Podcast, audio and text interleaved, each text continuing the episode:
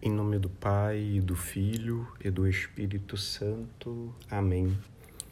Senhor Jesus, Deus crucificado pela vida do mundo, ajuda-nos a ouvir o silêncio eloquente da tua paixão, revelação do infinito amor.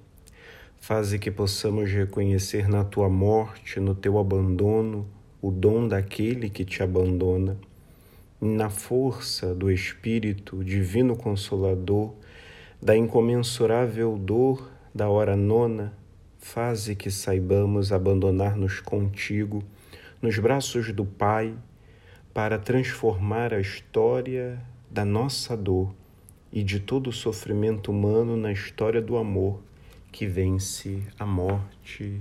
Amém.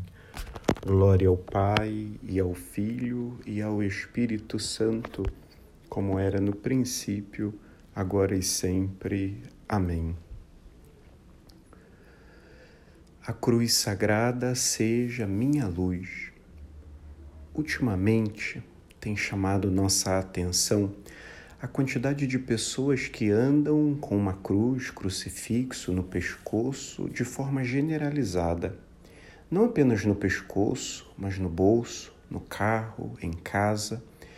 Não só dessa forma, mas cresce cada vez mais o número de pessoas que carregam o terço no pescoço, pessoas de todos os tipos. Poderíamos dizer, estão seguindo o exemplo do Papa, estão vivendo o ano mariano. Diante disso, responderemos com a linguagem atual Hashtag só que não. Ao professar a fé, dizemos crer que Jesus foi crucificado, morreu e foi sepultado. Essa verdade de fé traz luzes e questionamentos para a nossa vida. A primeira realidade que chama nossa atenção é o fato de que aquele que fez bem todas as coisas é o Santo, o Filho de Deus, que passou por essa experiência de dor por que não passaríamos? Assim, já temos que concluir que a cruz não pode ser entendida de forma restrita como castigo. Ele assumiu a cruz como consequência do erro dos homens, mas também como o cordeiro que se oferece pelos pecados da humanidade. Além disso, afirmamos que Jesus nos salvou com sua cruz. Contudo, ele nos salvou não apenas pela cruz, mas por sua vida inteira, pois ele viveu completamente unido ao Pai. Assim, toda a sua vida foi salvífica e toda a sua vida se torna exemplo para nós no caminho da salvação, que não é outra coisa senão a plena comunhão com Deus que se inicia agora e será experimentada plenamente na eternidade. Por outro lado, precisamos compreender que somos impulsionados pela cruz de Cristo a crucificarmos em nossa vida tudo que não é de Deus, pensamentos, palavras e atos. Dessa forma, fazemos morrer o homem velho para nascer o homem novo. A morte de Jesus ilumina a nossa experiência de morte e nos lembra que a morte não é o fim, mas uma passagem, uma Páscoa.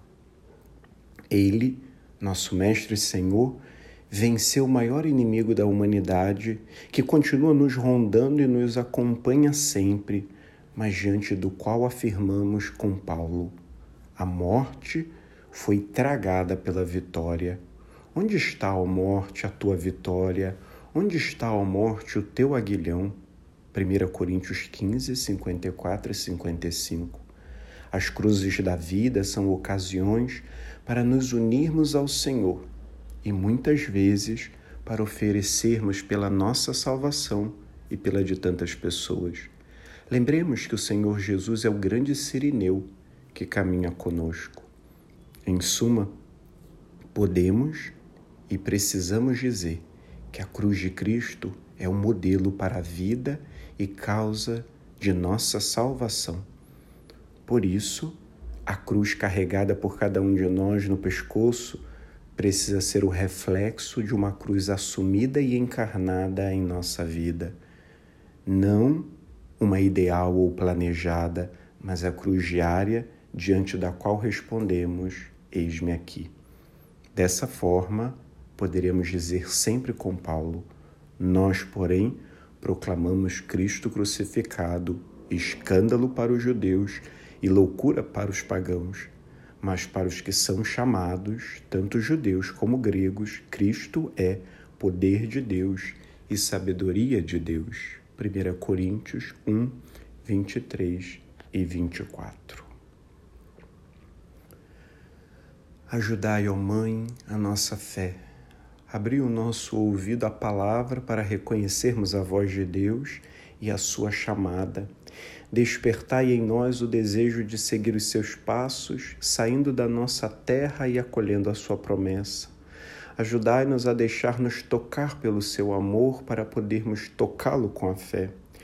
Ajudai-nos a confiar-nos plenamente a Ele, a crer no seu amor, sobretudo nos momentos de tribulação e cruz, quando a nossa fé é chamada a amadurecer.